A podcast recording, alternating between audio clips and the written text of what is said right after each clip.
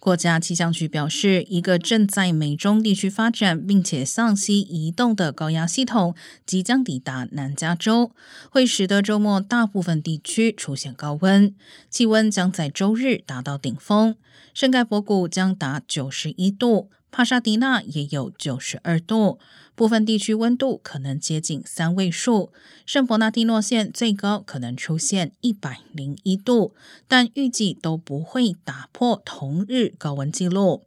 而下周起，虽然仍将保持夏天温暖的气候，但每日高温将会稍微下降。